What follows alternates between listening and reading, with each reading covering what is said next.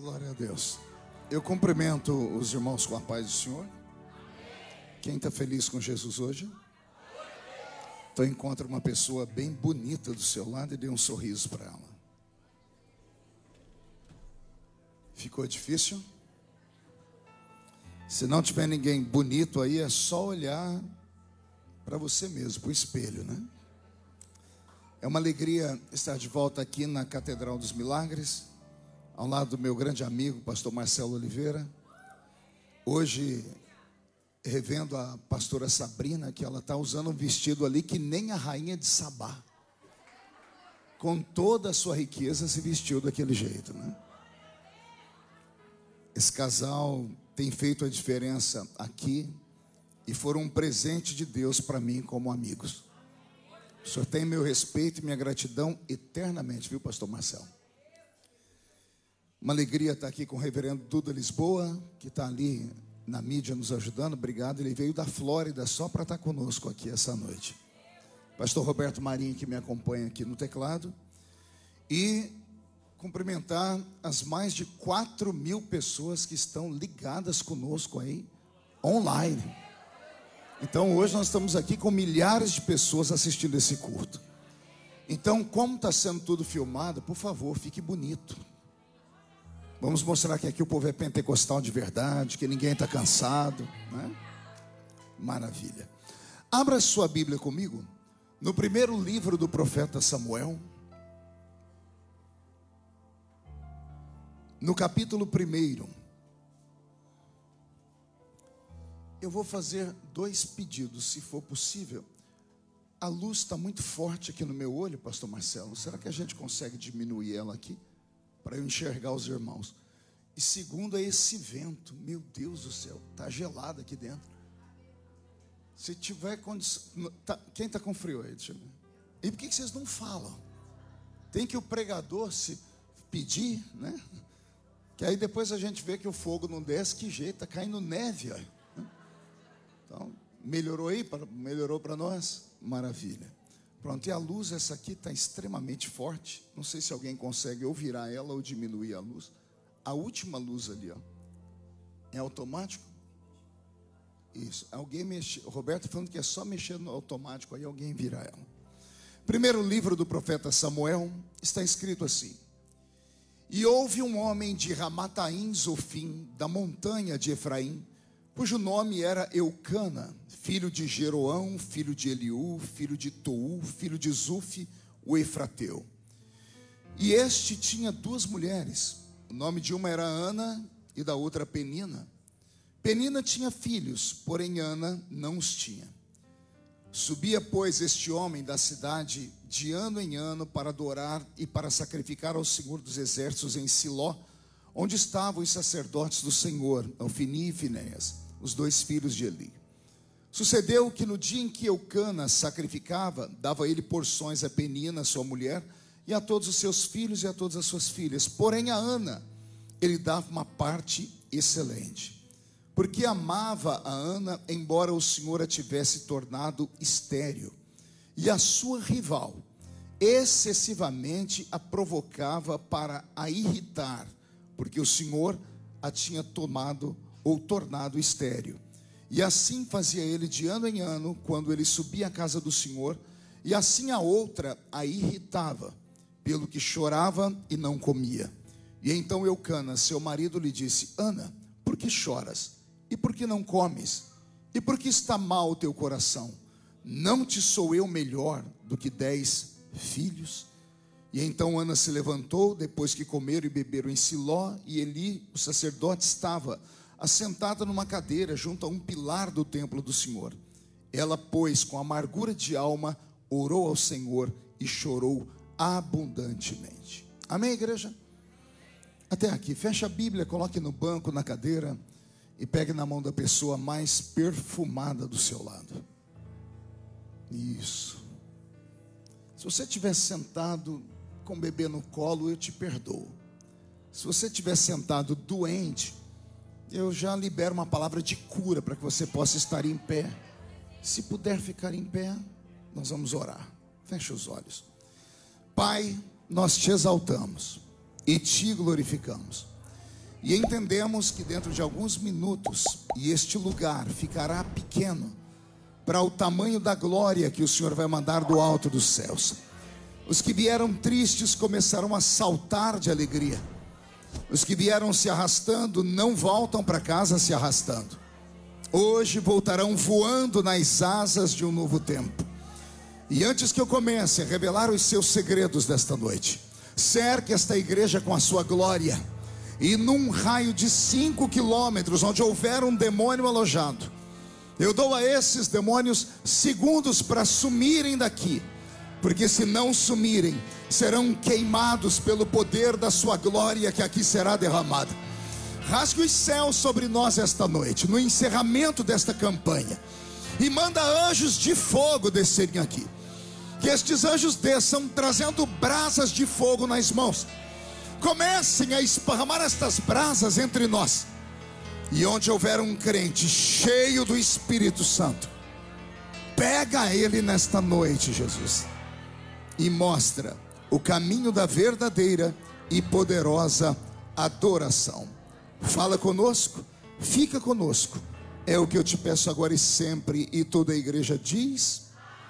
Os que podem, tomem o seu assento, dando a Jesus uma linda salva de palmas, porque Ele é bom, porque Ele é maravilhoso. Querida igreja, noiva do Cordeiro, simpatizantes da nossa fé, amigos que vieram de perto ou de longe, irmãos que nos assistem aí pela internet, aprove a Deus nos reunir aqui nesse lugar nessa noite para dar a nós alguns ensinamentos. A gente não deve vir à igreja apenas para passar o tempo. Não devemos vir à igreja apenas para nos sentirmos queridos por uma, um grupo social.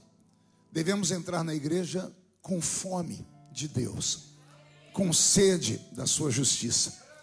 Como esta não é uma igreja comum, é uma igreja pentecostal.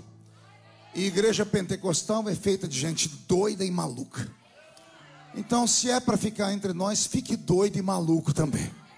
De que jeito, pastor? Dê muito glória a Deus. Quanto, pastor? Até ficar rouco. Até perder a voz. Por quê? Porque cada vez que você adora o Senhor, o Senhor te enxerga de uma maneira diferente.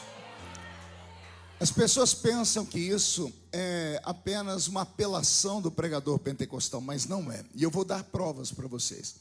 Alguém aqui já participou de algum culto onde estava tudo muito quietinho e no meio do culto você disse: O que, que eu vim fazer aqui?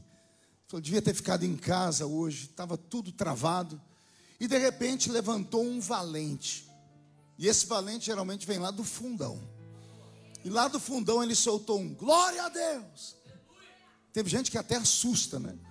Aí todo mundo fez o que naquela hora? Quem, quem se lembra? Todo mundo olhou para trás. Olhou para trás por quê? Porque ela, aquela criatura deu um grito que chamou a atenção das pessoas, sim ou não? Mas aquela criatura não gritou o nome da pessoa para a pessoa olhar para ela. Aquela criatura só deu um grito. E o grito foi glórias. Não ouvi? Então não foi glória para você. Então você não tinha nada que ter olhado para ela. Ela deu glória a Deus. Mas interessante, se ela chamou a sua atenção e você não é Deus, imagine o que aconteceu lá no céu quando ela deu glória a Deus. Se homens se empolgam com a adoração dos homens, imagine o eterno, que é o alvo das nossas adorações. Então, quando você vê que está tudo difícil, às vezes o pregador patina, às vezes o vento, como está bem aqui, me, me congelar, e ainda está frio aqui, pelo amor de Deus, me esquente isso em nome de Jesus. Se você vê que está tudo dando errado, o cantor erra as notas musicais, não fique murmurando, comece a adorar, porque há uma guerra acima do teto dessa igreja. Todos os cultos são cultos de guerra, mas o culto de hoje a guerra é dobrada. Primeiro, porque é o fim de uma campanha. No fim de uma campanha, só os valentes conseguiram vir. Muitas pessoas não deram conta de vir, outras, só para encerrar a campanha, neste dia, fizeram das tripas coração para entrar aqui dentro. E os demônios estão aí, querendo bloquear a sua adoração, roubar a sua atenção, mas eu já decreto um milagre sobre a sua vida nesta noite. Amém? Então, por gentileza, levante a mão direita para o céu, coloque no ombro dessa criatura linda que está do seu lado, agarre ela, chacoalhe ela, não, mas com vontade, até ela ficar irritada, irrita ela, tira ela do lugar, sacode, não para não, sacode. Obedece o pregador, o profeta. E diga para ela: Deus te trouxe aqui. Para isso. Para te dar um chacoalhão nesta noite. Posso ouvir mais um grito de glória a Deus?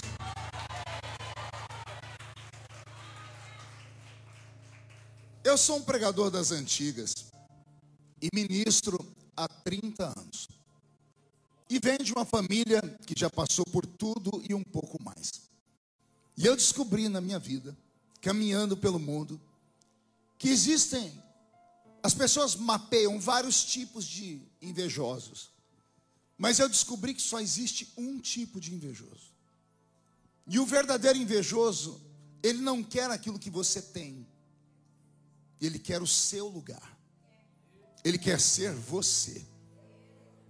Alguns invejosos são tão violentos que eles preferem não ter do que ver você ter também. Me lembro que quando criança, minha mãe contava uma história, não sei onde ela ouviu isso, que dois homens andando pela rua encontraram a lâmpada do gênio. Ó, que história. E aí, pastor Marcelo, os dois pularam em cima da lâmpada e, e começaram a esfregar a lâmpada e o gênio saiu. Vocês conhecem a história do gênio da lâmpada? O gênio olhou para os dois e não sabia quem tinha esfregado a lâmpada primeiro. E ele falou: Olha, geralmente quem esfrega a lâmpada recebe três pedidos, mas como vocês dois esfregaram a lâmpada e estão até agora se batendo, eu só vou realizar um desejo. E vai ser da seguinte forma: o que um de vocês pedir, o outro recebe em dobro. Por um momento, os dois pararam de brigar e ficaram felizes, começaram a pular e dançar e se abraçar, e disseram: Olha, Veja só, nós dois temos direito de melhorar de vida agora. Então, o que um pediu, o outro vai ter em dobro. Se um pedir uma fazenda, o outro vai ter duas. Se um pedir mil cabeças de gado, o outro vai ter duas mil. Se um pedir para ser dono disso, o outro vai ser dono dobrado. E ficaram felizes. Aí um parou e disse assim: Bom, alguém tem que pedir primeiro. E aí começou o problema. Aí um falou: Pede você, o outro: Não, pede você. Não. Pede você, porque o que você pediu eu vou ter em dobro. Não, eu tenho que ter mais do que você. Pede você, pede você, pede você. O mais fraco se lascou. O mais forte agarrou ele pelo pescoço e disse: Pede agora, porque senão eu te mato. Aí o mais fraco estava morrendo e disse: Tá bom, tá bom, eu peço. Eu quero ficar cego de um olho.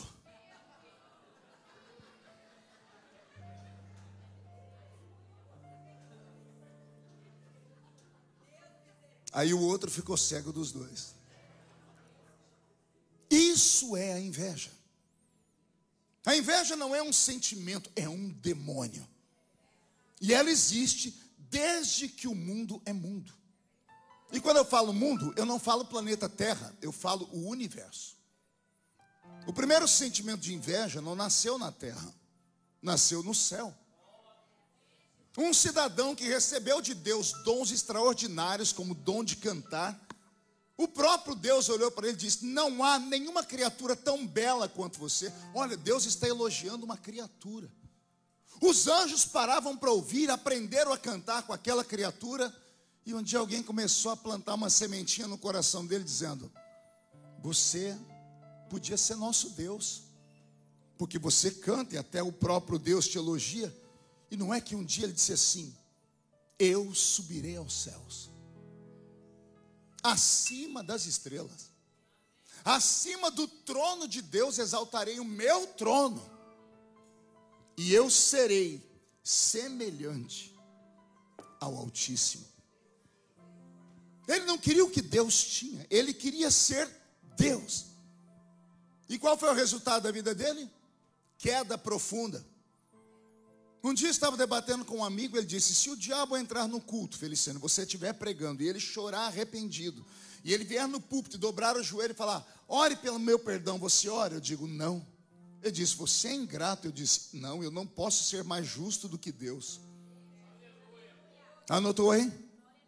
Porque tem gente hoje no século 21 querendo perdoar aquilo que Deus não perdoa. E aí o homem quer ser mais justo do que Deus. Não há perdão para Lúcifer, porque lá na eternidade, num corpo espiritual, ele pecou. E só há perdão se houver derramamento de sangue. Só há perdão para pecados na carne. Feito na carne, o sangue perdoa. Pecados no espírito não tem perdão. Depois partimos para a terra, aí logo na sequência temos a inveja de Caim, que acaba matando Abel. E o resultado do invejoso é receber uma marca. Vai vendo aí, invejoso cai, invejoso fica marcado. As pessoas começam a olhar para ele, nunca mais vai ter amizade com ninguém. Pode mudar de cidade, pode mudar de país, daqui a pouco ele se revela. Porque há uma fraqueza dentro dele. O invejoso não se ama. O invejoso é fraco. Ele não acredita nele mesmo. Por isso, quando ele vê alguém brilhar, ele quer roubar o brilho daquela pessoa. Mas ele não quer só roubar o brilho, ele quer ocupar o lugar daquela pessoa. Então ele passa a olhar aquela pessoa como alvo e vai até destruí-lo. Pastor, e é capaz de destruir? A Bíblia diz que sim, porque o salmista disse: cuidado com os homens de olhos altivos. A palavra é bonita, né? Qual é o significado de olhos altivos? Olho gordo. Quem já ouviu falar de olho gordo? É o olho da cobiça. Porque a pessoa que te olha cobiçando, ela está possessa por demônios. Um demônio que faz ela entender que ela não é nada, então ela precisa ocupar o seu lugar para ela ser alguma coisa. E se você não estiver preparado, se não estiver protegido, não souber lidar com isso, você pode entrar em depressão profunda, na sequência ter uma síndrome do pânico e começar a ver as coisas que você construiu ruir sobre a sua vida. Por isso que nós, crentes, que temos o nome escrito no livro da vida, que acreditamos que Jesus é o nosso Salvador, não podemos e nem precisamos ter inveja de nada nem de ninguém. Pergunte por quê? Porque a porta que Deus abre para você, só você pode atravessar ela. Pergunte por quê? Porque a porta que Deus abre para você, ela tem o seu tamanho e as suas medidas. Qualquer pessoa que tentar atravessar por essa mesma porta morre. Não entendeu, invejoso? Vou falar. A porta que Deus abriu para mim, ela tem o meu tamanho, ela tem a minha medida. Se você ousar atravessar a minha porta, você morre. Por quê, pastor? Porque Deus vai me matar? Não, porque a benção é minha, não é sua. E o que é que você me diz, pastor? Eu digo que você não precisa desejar a minha porta. Deus pode abrir uma porta para você, do seu tamanho, com a sua espessura. Tem base bíblica para isso, pastor? Tem. Deus abriu o mar vermelho para Israel passar. Tinha o tamanho de Israel o mar vermelho. Quando Israel atravessou, foi bem. Vem os soldados de Faraó tentar atravessar a mesma porta. A porta era bênção para Israel. Qualquer um que se meteu lá morreu no meio do mar. Eu libero uma palavra sobre a sua vida. Fique em paz. Só adora. O que é seu, ninguém toma. Vou repetir: o que Deus determinou para você é seu e ninguém toma.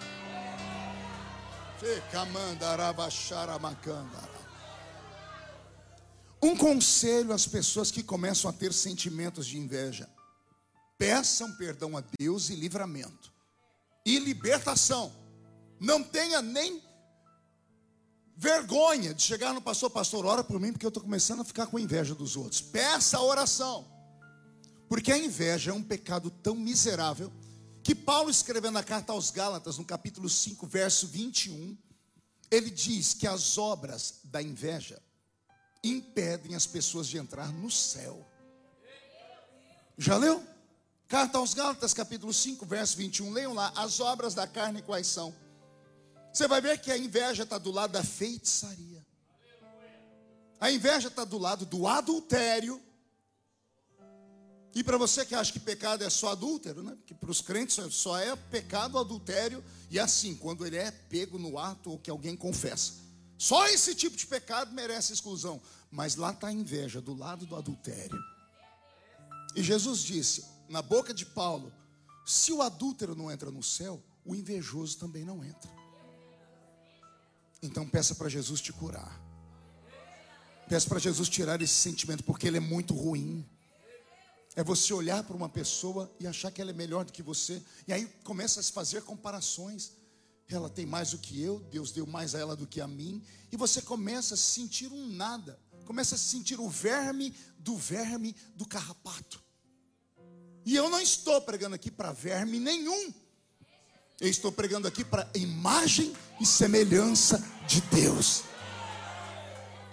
Vou te dar uma palavra que é forte. O que um homem faz, entenda homem, humanidade. O que um ser humano faz, o outro pode fazer e até melhor. Vou falar de novo. O que um ser humano faz, o outro é capaz de fazer igual ou melhor. De que forma, pastor? Dedicação. As pessoas veem o Roberto tocar teclado, eu viajo com ele pelo mundo inteiro, aí todos os músicos ficam babando quando ele toca. Aí tem um monte de tecladistas que falam assim: nossa, eu queria tocar, tocar tanto quanto ele. Aí a pessoa diz: não, é porque ele recebeu um dom lá de cima. Não, ele recebeu a graça lá de cima e a unção. Para tocar desse jeito, Roberto, está funcionando o microfone dele ali? Está funcionando ali? Você começou a, a tocar, a, você entrou na primeira aula de piano com quantos anos? Cinco anos de idade. Não ouvi, Roberto? Cinco anos de idade. Você tem quantos anos hoje? 43 anos de idade. 43 menos 5, 38. 38 anos tocando. Se ele não pensar, ele dormir, o dedo dele toca sozinho. Por quê? Dedicação. Deus não tem pacto com covarde e nem com vagabundo. Deus não tem pacto com preguiçoso. As pessoas me vêm pregar e dizem: Nossa, eu queria pregar como ele, eu queria ter conhecimento como ele. Pastor, de onde o senhor tira isso? A primeira vez que eu li a Bíblia de capa a capa, eu tinha nove anos de idade. Eu li a Bíblia Ave Maria, eu era coroinha no catolicismo. Aí Jesus me levou para a igreja evangélica, e crente lê mais Bíblia do que os outros. Eu tenho lido a Bíblia mais de 30 vezes de capa a capa. Mas não é só a Bíblia que eu leio. Eu li mais de 6 mil livros. E eu carrego livros comigo para todo lugar que eu vou. Dentro da minha bolsa tem dois aqui, no meu apartamento em Brasília tem uns 30. Lá na minha casa eu tenho uma biblioteca minha com uns 3 mil livros, fora os outros 5 mil que eu dei de presente para os irmãos. Há uma biblioteca minha dentro da igreja. Por quê? Porque quem não conhece não tem o que falar, não consegue ensinar. Aí as pessoas falam, nossa, como ele prega bem, ele começa a pregar, a gente não, nem vê a hora passar. Uma hora, duas horas. Você sabe quanto custa para você pregar uma hora, um sermão que tenha começo, meio e fim? São 50 horas de estudo, no mínimo, para você falar algo que faça sentido à vida das pessoas. Então, vem a graça do céu, mas vem a dedicação da terra. Você quer alguma coisa? Lute por aquilo. Não precisa desejar do outro, não precisa cobiçar do outro. Basta você conquistar, basta você ir para cima, basta você ter vontade, porque a oportunidade Deus vai te dar. Não, eu vou liberar outra palavra aqui. Não precisa ter inveja do business de ninguém. Porque Deus tem um business para você dez vezes maior do que o do outro. Como assim, pastor? Você nem acredita no que eu profetizo. Você quer o dos outros, mas eu estou falando que Deus tem uma para você e você está me olhando com essa cara de paisagem. Nem para reagir, levantar a mão e catar, dizer eu creio. Eu pego, é meu. Deixa eu te dar uma palavra. Se você é crente pentecostal, eu vou falar o que eu falei no início. Seja louco. Louco de que jeito, pastor? Acredite naquilo que os olhos não veem. Acredite naquilo que o coração sente.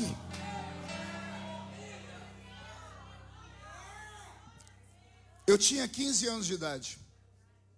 Muda a música para mim, Beto. Eu estava lá na Vila Tatu, na igrejinha Assembleia de Deus, na congregação da Avenida N, número 800, na Avenida N, número 755. Culto de círculo de oração. Quem é que vai em culto de círculo de oração, a não ser as irmãs? Os maridos não vão, os filhos não vão, é culto das mulheres. Elas vão, cantam, oram, adoram. E eu era tão beato de igreja que eu ia em todo culto.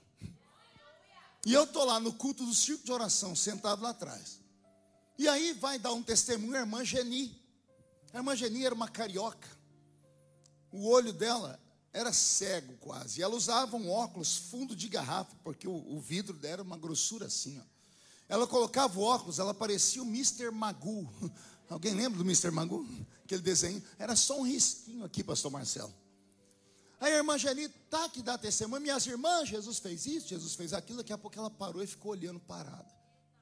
Ela falou: Minhas irmãs, minhas irmãs estão vendo o que eu estou vendo ali atrás? Aí ela tirou o óculos. Quando ela tirou o óculos, ela regalou o olho e disse: Meu Deus, olha o que eu estou vendo, olha lá, minhas irmãs. Todo mundo olhou, ninguém via nada, só ela. E ela disse assim: Vocês não estão vendo? A irmã Dalva falou assim: Ô Geni, você com óculos já não enxerga nada. Você tirou o óculos e está enxergando o quê? Ela disse: Eu estou vendo aquele menino lá atrás. Ó.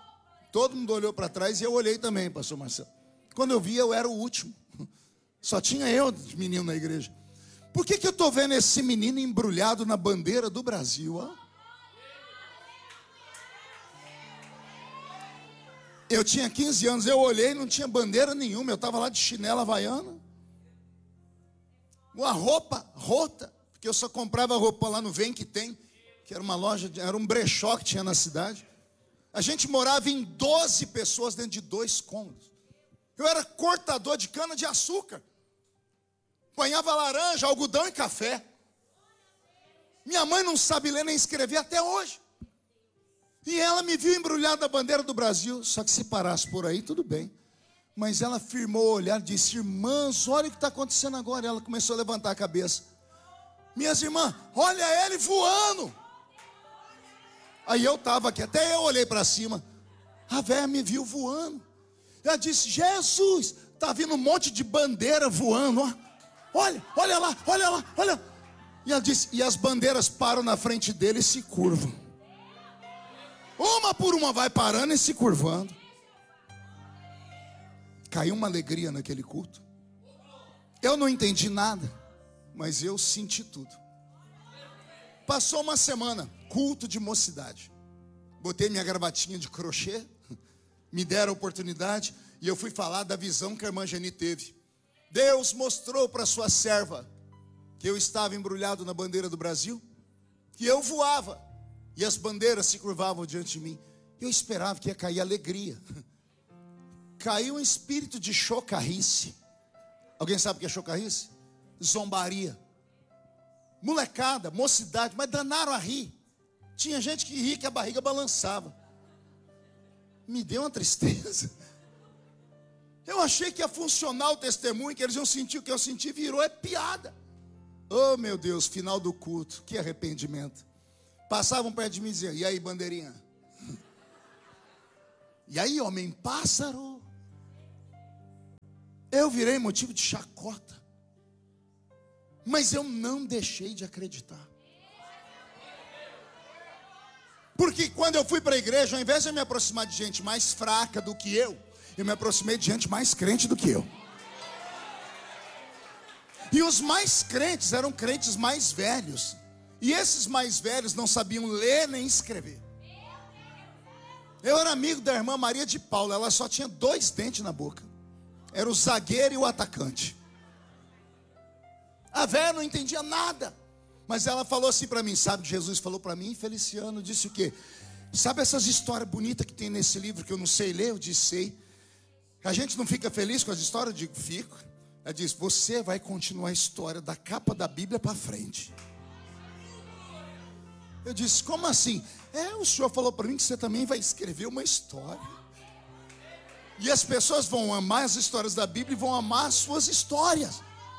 Porque Deus vai te levar pelo mundo.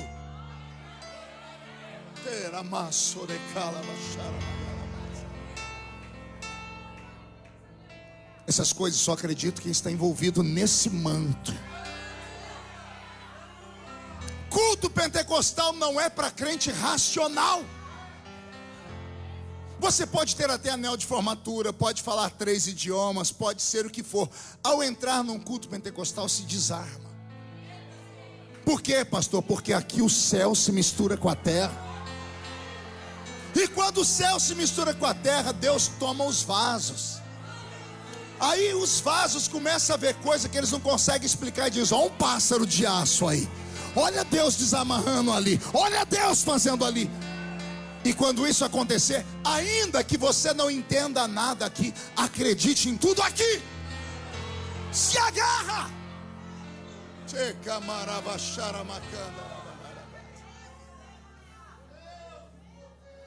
Há dois anos atrás, mais ou menos, dois anos e meio, Olha o que Deus fez comigo. Eu estava saindo do Cazaquistão. Sabe onde fica isso? Não? Ah, do lado da Rússia. Eu entrei dentro do avião presidencial. Tinham outros deputados, mas eles estavam sentados tudo lá para o fundo do avião. E eu estava sentado na sala presidencial. Aí estava o presidente da república, ministros, e eu sentado ali. E aqueles homens falando sobre o futuro do mundo. E de repente o, o presidente, os outros pediram a minha opinião. Eu falei, como é que é? Vocês que ouviram a minha opinião? Sim, deputado, você é um homem inteligente. E o presidente disse: além de inteligente, você é um homem de Deus. Eu dei os meus, os meus pareceres. Terminou a conversa, foi todo mundo dormindo. E eu comecei a olhar aquele lugar. Caiu a minha ficha. falei, meu Deus, onde eu estou? Onde eu vim parar? Eu olhei para minha mão, eu ainda tenho alguns calinhos aqui que restam de quando eu cortava cana. E o Senhor disse para mim: E aí, bandeirinha?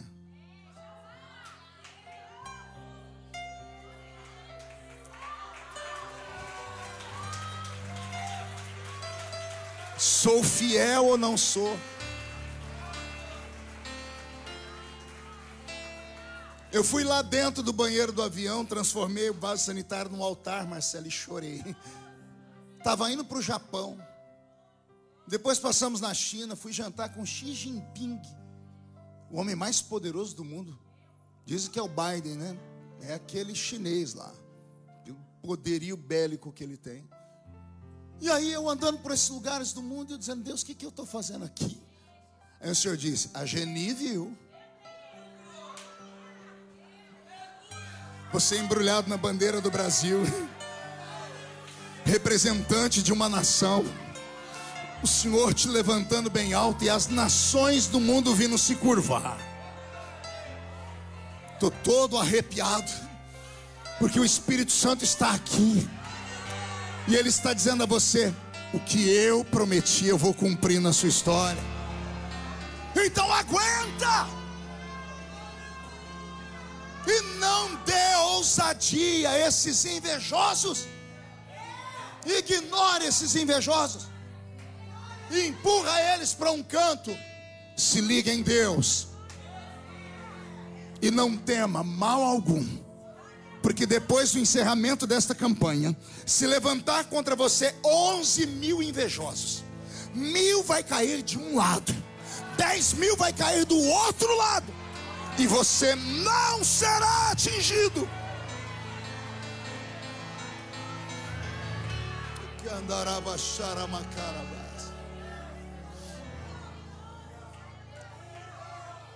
O texto que eu li nessa noite é uma das histórias mais lindas da Bíblia. A história de Ana, de Eucana, de Penina, e o futuro deles com o fruto chamado Samuel é escrito num período da Bíblia tão terrível, porque a nação de Israel estava desviada. Não era um povo, não era uma tribo, era a nação inteira. Eles estavam na terra prometida. Deus havia levantado os juízes para julgar Israel por quase 300 anos. E os juízes não deram conta de trazer o povo à santidade. Deus estava por um fio para abandonar Israel. A Bíblia Sagrada diz que nesse tempo a palavra do Senhor era rara e não haviam mais visões frequentes. Ou seja, o céu tinha saído da terra. A nação construída pelo próprio Deus debaixo de milagres não tinha mais milagre nenhum. Israel tinha um pastor chamado Eli, só que Eli estava velho, no alto dos seus 90 anos. Estava velho e cansado. Os filhos de Eli, que deveriam levar o povo a uma dimensão de, de glória e espiritualidade, Ofini e Finéias, estavam desviados. A Bíblia diz que as mulheres vinham trazer oferta no altar, Ofini e Finéias levavam as mulheres para um canto e se prostituíam com elas dentro do santuário. A Bíblia diz que os sacerdotes deviam comer carne cozida e eles queriam comer carne assada. Começaram a deturpar a palavra. Israel está perdido. Nesse período, há um fazendeiro chamado Eucana. Qual é o nome dele? Um homem temente a Deus. E a Bíblia diz que Eucana se casou com uma mulher que ele amava. O nome dela era Ana. Diga comigo, Ana. Só que Ana tinha uma enfermidade. A Bíblia diz que o Senhor deixou ela estéril. E naquele mundo antigo, um homem rico, para ele o peso era duas vezes maior do que para um homem pobre, porque o homem, para ser homem, tinha que deixar um descendente. E se ele não tivesse um descendente, era uma vergonha para ele. Homens pobres não tinham condições de manter duas mulheres ou três, mas se naquela época um homem tivesse condições e a mulher dele não desse à luz a um filho, ele podia se casar de novo para que essa mulher desse a ele filhos. Se essa mulher não desse filhos, ele se casava de novo até ter um fruto para deixar alguém para ser o descendente da casa. Por isso que a história diz que ele tinha duas mulheres. Como Ana não dava filhos a ele, ele se casou a segunda vez com uma mulher chamada Penina. Diga comigo, Penina. E Penina tinha o dom da vida. Ana não tinha. Ana era estéril e Penina era fértil. A Bíblia diz que Eucana amava mais Ana, porque com Ana era sentimento, com Penina era carne, era paixão. Quando ele dormia com Ana, ele dava a ela o coração. Quando ele dormia com Penina, era apenas uma noite, porque ela era a mulher que deveria dar filhos a ele.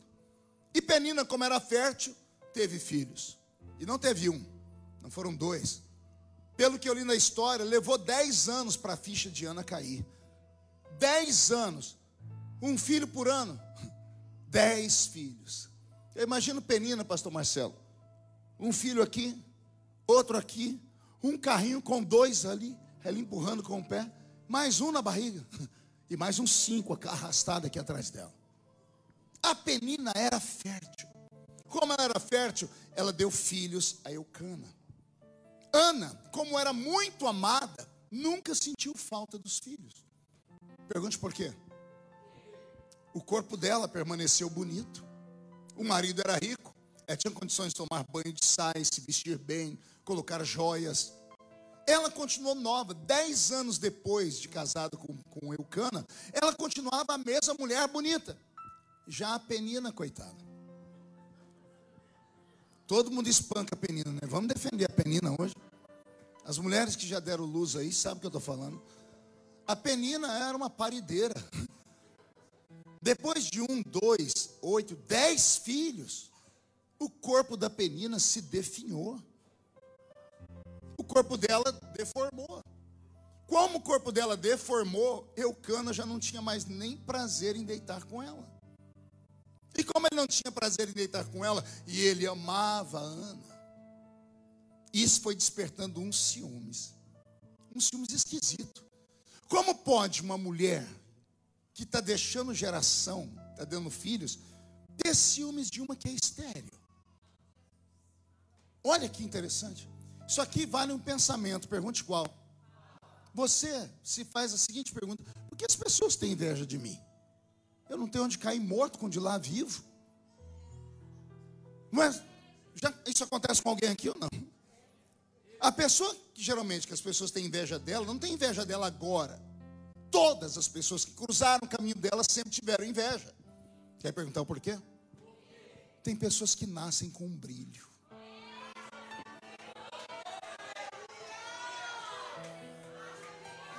É sério, se você é vítima de inveja, deixa eu te dar uma palavra, você não nasceu, você estreou.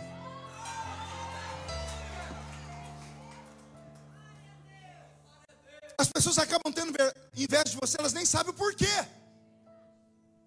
Elas são mais bonitas do que você, são mais ricas do que você, às vezes tem mais do que você, mas quando você chega, se ocupa o lugar. Você chega chegando. Você chega e tem um magnetismo, o pessoal atrai todo mundo. Você chega e movimenta as coisas. Você chega, você chega e rouba a cena. Por quê? Porque Deus te fez assim. E por que Deus me fez assim? Quando Ele te fez, Ele estava apaixonado. Ah, vou falar de novo. O dia que você nasceu, Deus estava inspirado. Não sei o que ele pensou, eu sei que tem gente que Deus trata diferente. Pastor Marcelo, vou falar uma coisa aqui agora que Deus me guarde, mas eu acho que eu, eu creio no que eu vou falar. Deus tem xodós. Alguém lembra dessa palavra xodozinha? Quem já ouviu essa palavra? Olhe para o seu irmão, se ajeite na poltrona, murcha a barriga, estufa o peito, diga: Desculpa aí, eu sou um dos tais.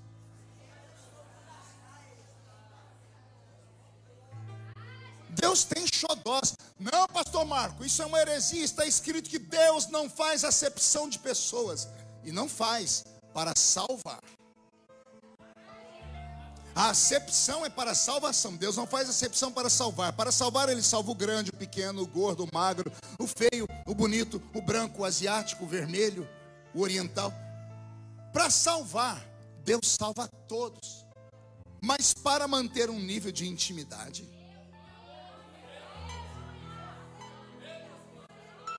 Jesus tinha doze apóstolos, sim ou não? Mas no meio dos doze, a Bíblia diz que tinha um discípulo que ele mas ele não amava os outros? Por que, que a Bíblia diz que esse Jesus amava? Porque esse era íntimo dele. Por que, que ele era íntimo dele? Só a eternidade vai revelar para nós. Esse que era íntimo fez algo que os outros não faziam. Eu acho que eu sei o que era. Quer perguntar o quê? Só falo se todo mundo perguntar. A Bíblia diz que João deitava a cabeça no peito de Jesus. É bonito isso, né? Agora você já estudou a história? Naquele tempo, homem não encostava em homem nenhum. Ele corria o risco de ser morto. Porque o homem que se deitasse com outro homem podia ser morto. A intimidade que João tinha com Jesus chocava e constrangia os outros discípulos. Mas como Jesus nunca repreendeu João, João não estava nem aí para aquilo que os outros falavam. Pega a filosofia de João. Não interessa o que os outros falem. Quem fala de você não paga suas contas. Quem fala de você não visita você quando você está doente. Entendeu? Você tem que se aproximar de quem pode fazer alguma coisa por você. Está entendendo? Isso é sabedoria. Como João deitava no peito de Jesus, ele mostrou para Jesus que ele estava disposto a enfrentar qualquer um para ser amigo dele. Então João se tornou diferente. João era um xodó de Deus. Deus tem xodós na igreja. Vou te dar um exemplo. Alguém aqui tem uma mãe de oração? Ah, você tem. Mas essa pessoa, ela é um anjo? Não, ela é feita do quê? Carne e osso igual você? Ué, e por que, que você busca ela? O véu do templo foi rasgado. Qualquer um pode chegar diante de Deus para orar, sim ou não? Mas por que, que você tem sua mãe de oração? Porque você sabe que aquela criatura parece que ela tem uma chave. Parece que ela tem um celular de Deus. Ela ora e Deus responde. A gente ora a mesma oração e não acontece. E por que, que aquela criatura ora e Deus faz? Está aqui em Lima, na região, todo mundo abre igreja, não vai para frente. A igreja do pastor Marcelo está cheia. Isso é honra e glória de Jesus. Aí as pessoas perguntam por quê? Porque ele é um xodó de Deus. Eu sou mais famoso do que ele. Porque Jesus me deu fama. Eu tenho 8 milhões de seguidores nas mídias sociais. Sou conhecido no mundo inteiro. Ele é conhecido aqui. Eu vim aqui pregar da outra vez, todo mundo gostou de me, de me ouvir pregar. Mas quando terminou o culto, eu fiquei ali sentado, todo mundo veio aqui para ele orar. Ninguém foi ali pedir para eu orar. Por quê? Xodó de Deus. Eu sou xodó de Deus para pregar. Quer ouvir uma mensagem, quer chorar, quer ouvir uma coisa? Não, vamos ligar o pastor Marco, quando ele prega, mexe o coração da gente. Mas para orar, vamos procurar o pastor Marcelo. Por quê? Deus tem xodós. E quando Deus tem um xodózinho, ele salta muralhas por ele. Ele não deixa ninguém tocar nele. Ele protege essa criatura e ele dá para essa criatura que não deu para ninguém. Por quê, pastor? Não sei. Há um segredo entre você e Deus que ninguém nunca vai entender. E como as pessoas não respeitam esse segredo, elas ficam com inveja de você, ficam com ciúme de você, porque eles sabem que você brilha. É a velha história contada em forma de fábula da serpente que pegou um pirilampo Pirilampo é um vagalume. A serpente na floresta viu um, vagalume e catou o vagalume para comê-lo.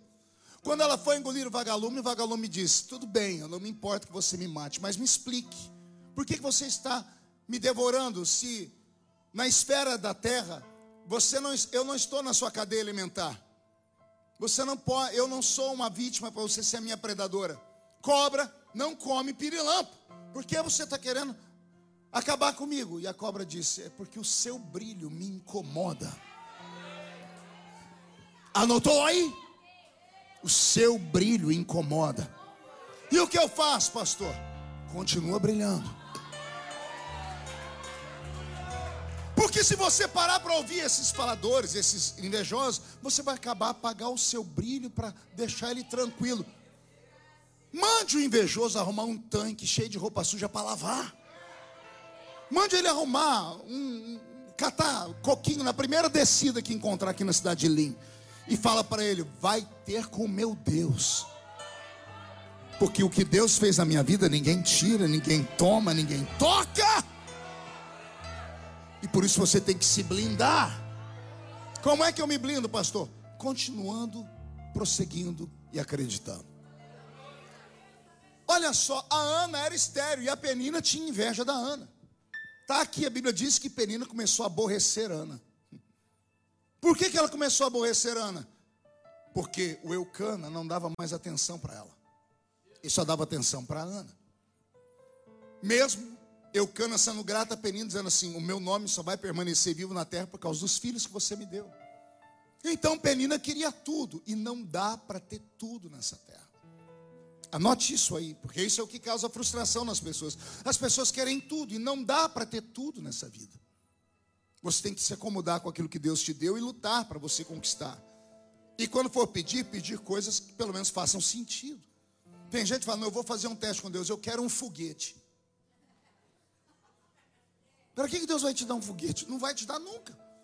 A não ser que você seja um Elon Musk e tenha condição, ou você vai trabalhar na NASA. Peça dentro daquilo que faz sentido. E aí o Senhor vai te dar. É assim que funciona a vida. Mas o que eu aprendo com Ana, e isso mudou a minha história, vai mudar a sua também.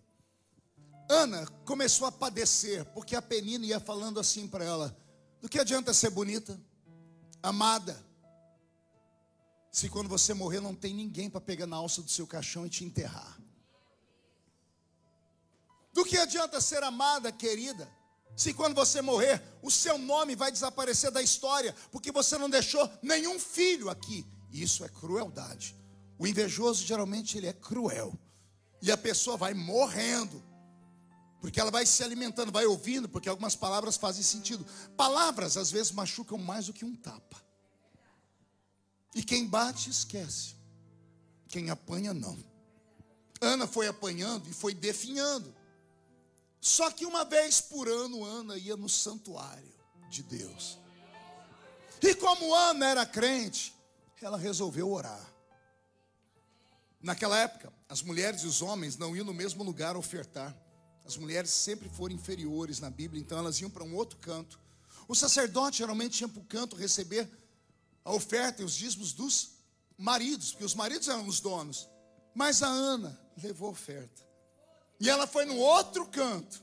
E ela entregou a oferta, dobrou o joelho e começou a orar. Chorou bastante.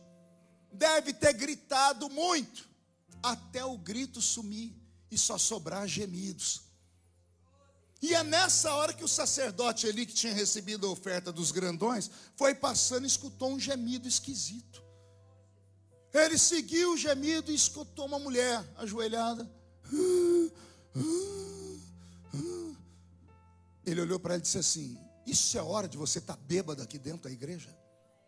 Olha como estava o líder religioso. A mulher está com dores, gemendo, e ele está achando que ela está bêbada. Se fosse hoje, a Ana ia levantar: Eu não volto mais a essa igreja, seu insensível. Mas a Ana queria Deus. Aí depois que ela gemeu bastante, o Eli escutou e disse: Então, mulher, levanta, vai embora para sua casa, porque de hoje a um tempo você vai entrar por esta porta, trazendo seu filho nos braços. Amém até aqui? Beto, mude a música, olhe para o seu irmão e diga: prepara para o que você vai ouvir. Isso vai mudar a sua vida. Sabe o que eu descobri, pastor Marcelo? Que eu não preciso ter raiva do invejoso. Também não preciso ter ódio dele. Porque o invejoso é mais fraco do que eu. Ele quer o que eu tenho, quer o que eu sou, quer ocupar o meu espaço. Mas às vezes Deus precisa usar o invejoso. Porque se o invejoso não abre o olho do outro, o outro não realiza a obra que Deus quer na vida dele. Hoje eu vou pregar, a partir de agora, algo que você nunca ouviu. Eu vou defender Penina. Eu vou defender a invejosa. Pergunte por quê? Porque sem Penina, Samuel não nasce. Sem a invejosa, o maior profeta da Bíblia, do Velho Testamento, tirando Moisés, é o profeta Samuel. Samuel tem um ministério tríplice. Ele foi sacerdote, ele foi profeta e foi juiz. É ele quem vai ungir Saul, depois vai ungir Davi. É ele que vai criar a maior escola profética da Bíblia, que ficava lá em Ramá. A Bíblia diz que a unção que havia na cidade de Ramá, onde o profeta Samuel habitava, era tão grande que quem entrava na cidade virava profeta. Davi se escondeu um dia na casa, de, na casa de, do profeta Samuel, e Saul estava endemoniado, queria matar Davi, e mandou soldados ir atrás de Davi. Os soldados foram, quando entraram em Ramá, a unção pegou os soldados os soldados soltaram a espada e começaram a profetizar. Não voltaram mais. A notícia chegou, Saul, os seus soldados receberam o espírito lá onde está Samuel, estão todo mundo profetizando. A Bíblia diz: e Saul mandou um segundo esquadrão de soldados. O segundo esquadrão entrou lá dentro e o Espírito Santo pegou eles também. E eles começaram a profetizar. A notícia chegou: Saul, o segundo esquadrão está cheio do Espírito Santo também. Saul falou: então eu vou mandar os melhores soldados que eu tenho. Mandou um terceiro esquadrão. O terceiro esquadrão chegou na cidade, ficou cheio do Espírito Santo também. A Bíblia diz que Saul se ajeitou, colocou a sua armadura, juntou mais alguns soldados e foi para Ramá. A Bíblia diz que quando ele entrou na cidade, o Espírito Santo pegou Saul. Saul tirou a roupa e ficou pelado a noite inteira profetizando. O que é isso? A casa de Samuel. A unção que havia em Samuel pegava todo mundo. Pense no homem que mudou Israel. Era Samuel. Mas Samuel só vai nascer. Só vai dividir a história de Israel e preparar para um novo avivamento. Por causa da penina. Pergunte por quê? Porque se Penina não atormenta Ana, Ana não chora. Se Ana não chora, Ana não grita. Se Ana não grita, Ana não perde a voz. Se Ana não perde a voz, Ana não geme. Se Ana não geme, ele não escuta. Se ele não escuta, ele não libera a profecia. Se ele não libera a profecia, Samuel não nasce. Então Penina é a minha heroína. Pastor, o que, que o senhor quer dizer? Olha o que eu vou te dar de conselho agora. Sabe o invejoso da sua vida? Sabe aquele que te atormenta no Instagram, no Facebook, no WhatsApp? Sabe aquela criatura? Hoje você vai mandar uma mensagem para ela. E vai dizer assim: Muito obrigado por você existir. Porque se não é você, eu não tiro na campanha. Ó. Ah, vou falar de novo. Se não é o invejoso, você não estava aqui. E se você não viesse aqui, você não ia ouvir de Deus que você é um xodó. Porque quando esta palavra caiu no seu coração, Deus te deu tanta autoridade. Que quando você sair por aquela porta, não fica na sua frente Zé Pilintra, Zé Pilantra, Chucaveira, Tranca-Rua, Preto Velho. Há uma unção de Deus descendo sobre você tão grande. Anote, onde a planta do seu pé pisar depois dessa noite, Deus vai te dar por herança. Onde a sua mão tocar, ou Jesus cura, ou Jesus liberta, ou Jesus dará prosperidade. Por quê? Porque você vai gerar o maior avivamento que o estado de Massachusetts já ouviu falar.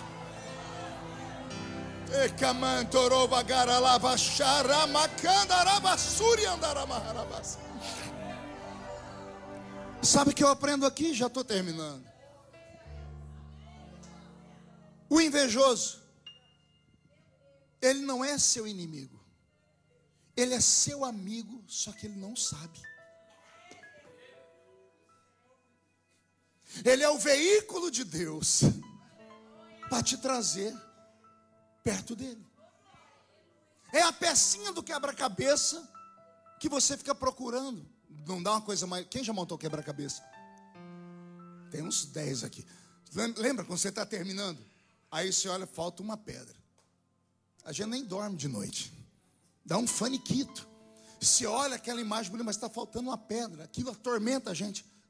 Essa pedrinha Deus tirou do seu quebra-cabeça e deu na mão do invejoso para você ficar inquieto, para você vir para a igreja e orar, para você vir buscar. Deus está usando a força dele para te dar força também. Então, a partir de hoje, você vai fazer o seguinte: você vai orar pelo invejoso. Pastor, eu não aguento. Treina. O milagre na vida de Jó não veio quando ele disse: Eu sei que o meu redentor vive e em breve se levantará sobre a terra. Os crentes só recitam esse versículo, eles viram não? Os crentes recitam esse versículo, você fala com eles, eles vão à loucura, porque eu sei que o meu redentor vive. Mas o milagre de Jó não aconteceu nesse dia. A Bíblia diz que o milagre de Jó aconteceu quando ele orou pelos inimigos dele, que eram amigos, e ele chama de amigos. Mas os amigos dele sentaram com ele falaram que ele estava em pecado, mandaram ele se arrepender, confessar as coisas escondidas. Eram amigos que viam ele rico e falaram: cadê a sua riqueza, Jó? Ó, a pontinha da inveja, alfinetando. Cadê o seu Deus, Jó? Do que adiantou se orar, Jó? Que adiantou? Cadê os seus filhos lindos, que eram mais bonitos que os meus, Jó? Alfinetando ele. O milagre aconteceu quando, a, quando Jó disse: Eu vou orar por eles. E a Bíblia diz que enquanto Jó orava pelos seus amigos, Deus virou o cativeiro dele. Vai acontecer isso na sua vida depois dessa noite. Vai acontecer algo extraordinário na sua vida depois desta noite. Anote que eu estou dizendo. Vai nascer. Ah, meu Jesus. Vou falar. Assim como Ana gerou o maior avivalista do Velho Testamento. E só gerou o maior avivalista, só ficou grávida porque ela foi gemer. E ela só gemeu porque ela perdeu a voz. E ela só perdeu a voz porque ela gritou. E ela só gritou porque ela orou. E ela só orou porque ela sentiu amargura de espírito. E ela só sentiu amargura de espírito porque a invejosa da Penina ria dela. Você viu o ciclo? Sem Penina não tem Samuel. Eu profetizo que todos que estão aqui, agora é, é palavra só para crente de verdade. Você vai sair por aquela porta, grávido.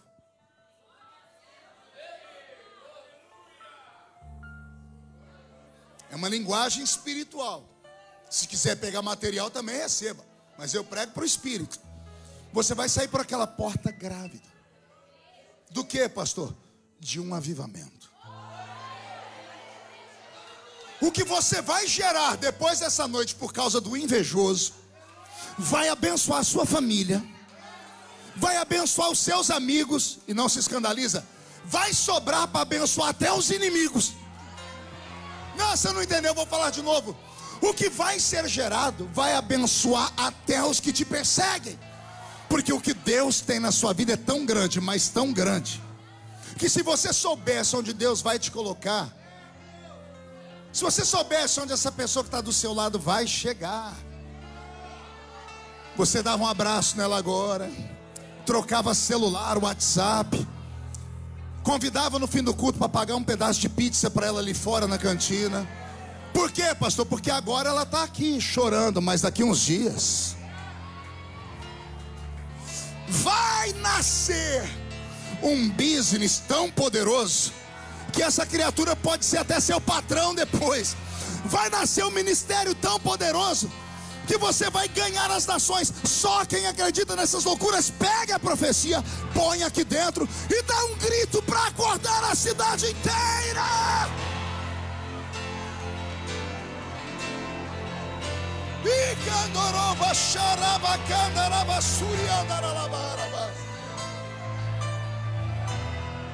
Eu termino em quatro minutos. Quem crê nessa palavra doida? Então vou perguntar: quem está grávido de um sonho, de um avivamento? Então coloque a mão no seu ventre e diga: ninguém vai me fazer abortar o que Deus está gerando em mim.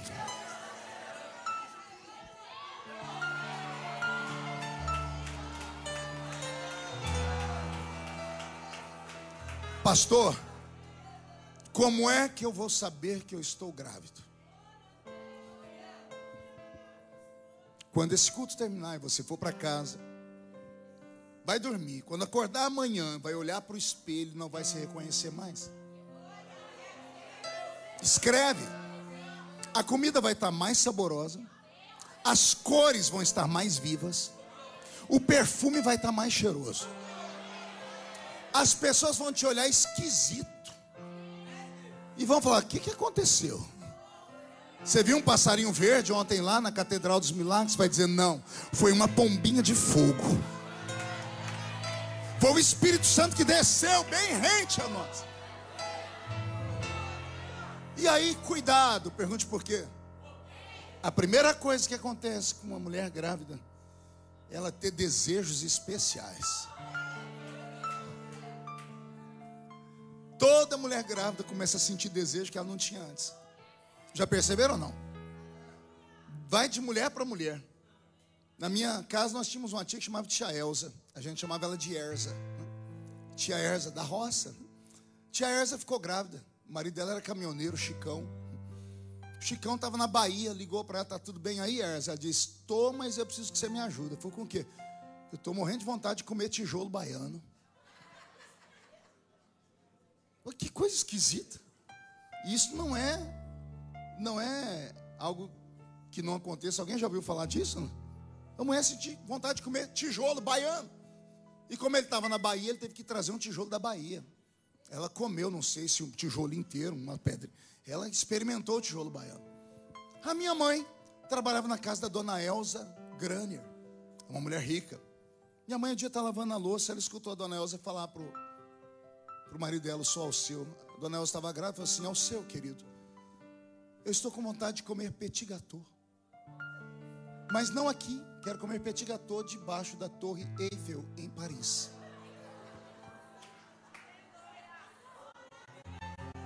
A diferença da Elsa para Erza. Fazer o que? Se pobre rico tem gosto diferente. Mas aconteceu desejos anormais. Como é que eu sei que eu vou estar grávido, pastor? Você vai começar a sentir vontade de coisas que você nunca teve antes. Esse é o sinal. Você que até agora é só empregado vai começar a sentir uma vontade de ser empresário. Vai começar a sentir vontade de crescer. Você é membro de igreja, vai começar a sentir vontade de ser pastor, cantar na igreja. Vai, come vai começar a ter desejos especiais. Por quê? Porque você está grávido. Grávido, e só está grávido porque veio na campanha. E não é qualquer campanha, na campanha da guerra contra a inveja. E só está aqui porque uma penina te atormentou.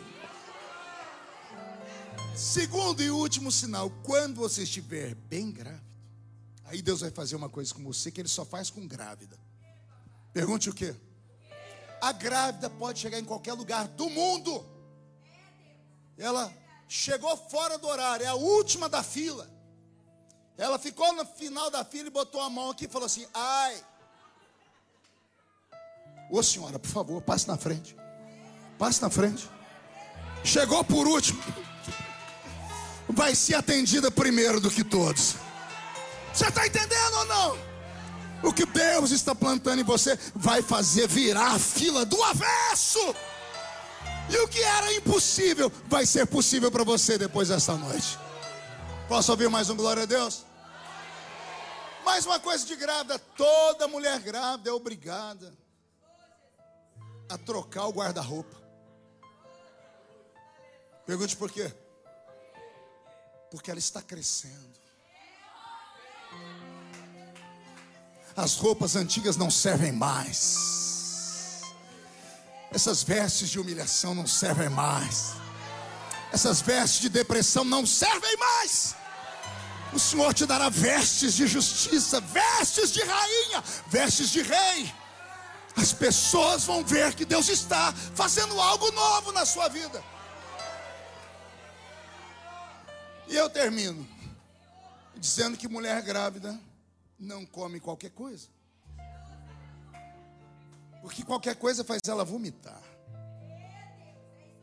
Explica isso, pastor, explico. A partir de hoje, não é qualquer um que senta perto de você. Faladores, fofoqueiros, gente de vida torta, vão querer te alimentar. Você vai dizer: dá licença, está me dando nojo. Meu estômago está revirando. Eu só como comida que vai alimentar o meu Samuel. Vai começar a andar com gente mais crente, vai ter vontade de vir para a catedral do, aqui dos milagres de segunda, terça, quarta, quinta, sexta, sábado, domingo, de manhã, de noite, madrugada, vigília. Vão te chamar de maluco, fanático, e você vai dizer: Não, eu só estou grávido, eu só estou grávido por causa do invejoso. Aí você vai olhar para a Penina e vai falar assim: Penina, beijinho no ombro para você, porque a partir de agora o milagre é meu. E só quem crê nisso fica de pé. Ah, ah, calma, não fica de pé de qualquer jeito, você está grávido. Cuidado. Olhe para as pessoas, cuidado. Não me toque. Eu estou em processo. A penina me fez engravidar. Recebe esta palavra. Ela é para o seu espírito. Com as lutas da vida. Minha música, Beto. Com as tristezas da vida. Com as pancadas da vida. Você só tem duas coisas para fazer: ou transformá-las em um chapéu mexicano ou transformá-las em um tapete. Se colocar na cabeça um chapéu mexicano, o peso dele vai te fazer olhar para baixo, você vai andar a vida toda escondido. Mas se você colocar no chão e transformar em tapete, você vai limpar o pé em cima. Então, se valorize, se ame, para de dar ouvido a derrotados. Para de dar ouvido a coveiros de igreja. Para de andar com gente que tem a língua bifurcada, uma língua de serpente. Não deixe ninguém macular a sua alma. Você é um xodó de Deus. Não tenha medo de seta que voe de dia, nem peste que assole ao meio-dia. Não tenha medo de principado, potestade, hostes malignas, obra de feitiçaria, macumba. Não tenha medo de nada. Por quê, pastor? Porque você está protegido. Deus está usando esse momento só para te trazer aqui. Para você ficar desse jeito aí, ó, maluco, igual a mim. E se encher do Espírito Santo. Se encha do Espírito Santo nessa noite. Te desafio a fechar os olhos te desafio a pegar na mão de quem está do seu lado. Porque nós vamos orar. E vai ser uma oração forte. O céu está aberto. O Senhor te trouxe aqui para te dizer: tenho eu um mistério contigo. Ninguém entende, por isso te julgam, por isso cobiçam o que você tem. O mistério que eu tenho com você é nosso, filha. É nosso, filho. Ouça o que eu digo, não o que as pessoas dizem. Acredite no que eu te prometi. Não acredite no que as pessoas dizem que eu vou tomar o que eu te dei. Não sou homem para mentir. Não sou homem para me arrepender das coisas que eu falo.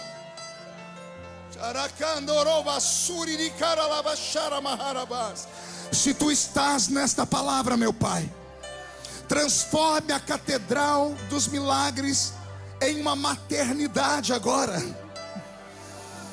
E comece, Senhor, a fazer, gerar dentro do ventre espiritual dos seus filhos um sonho, um projeto, algo que vai crescer e vai frutificar. Senhor, os seus filhos estão brilhando, as suas filhas estão te adorando. Alguns estão acreditando, estão até batendo o pé no chão, meu Pai. Tem gente chacoalhando os braços, estão entrando na guerra comigo, meu Deus. Enche, enche esta casa, meu Pai. Faz o seu filho destravar os lábios dele. Faz ele dar um grito de glória a Deus. Os batizados com o Espírito Santo, pega eles, meu Deus, pega eles.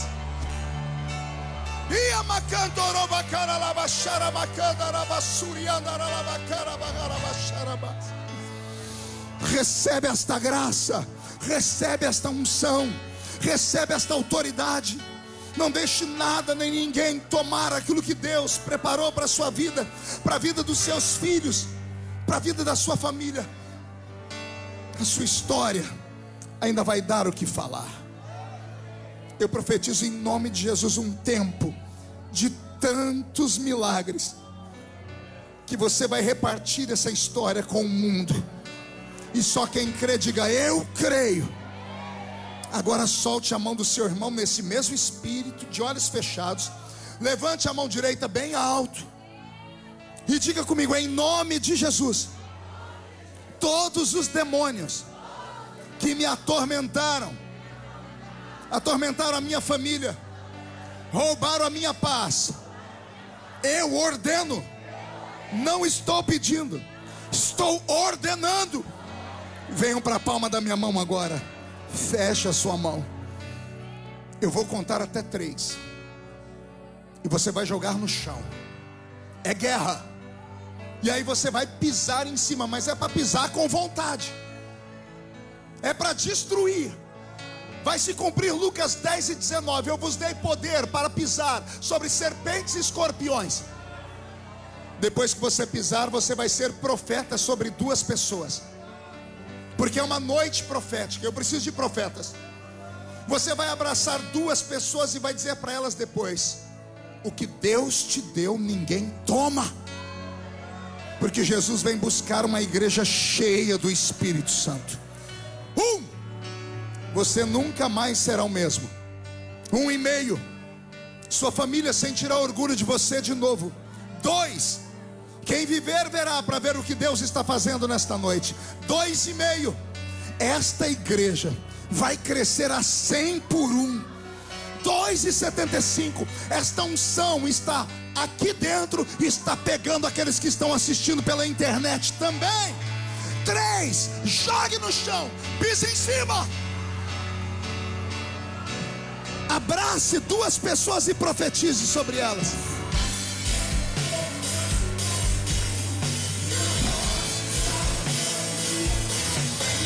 E o meu coração queimou até que descobriu um dia quanto a glória vale mais que mil. É que a sarça pegou fogo e não se consumiu. Adore, e a voz que e adore. o dia me atraiu. E andarabacá. queimou até que descobriu que um dia quanto a glória, um dia quanto a glória vale mais que mil. Para encerrar, mão direita erguida. Agora é só para maluco. Põe a mão sobre a sua cabeça. E diga: Sobre mim está a unção do Espírito de Deus. Por isso, nenhuma arma forjada contra a minha vida prosperará.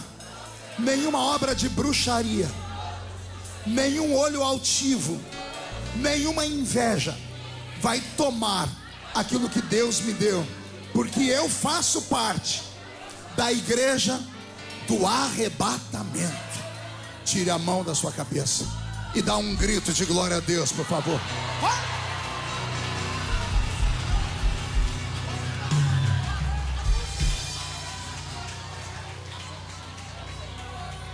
Ah, Jesus amado. Só quem sentiu esta graça dá um grito de glória a Deus bem forte, bem alto. Murcha a barriga, estufe o peito, olhe nos olhos de quem está do seu lado. Se o olho da criatura não estiver vermelho, enfie o dedo no olho dela, por favor. Diga, você entendeu?